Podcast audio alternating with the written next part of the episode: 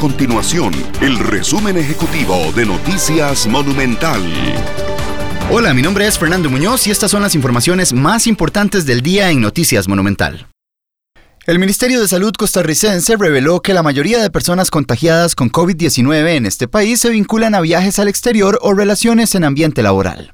Hasta el momento, Costa Rica registra 911 casos confirmados del nuevo coronavirus, lo que representa un aumento de 8 casos en las últimas 24 horas. 600 personas se han recuperado de esta enfermedad y 14 permanecen hospitalizadas, de las cuales 4 están en cuidados intensivos. Además, el gobierno firmó este viernes un decreto para disminuir el precio del combustible que utilizan los aviones con el fin de reactivar el sector turismo y atraer a las líneas aéreas. El decreto fue firmado por el presidente de la República, Carlos Alvarado, y el ministro de Ambiente y Energía, Carlos Manuel Rodríguez, en coordinación con la ministra de Turismo, María Amalia Revelo.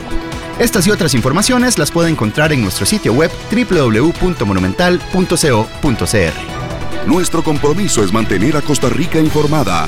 Esto fue el resumen ejecutivo de Noticias Monumental.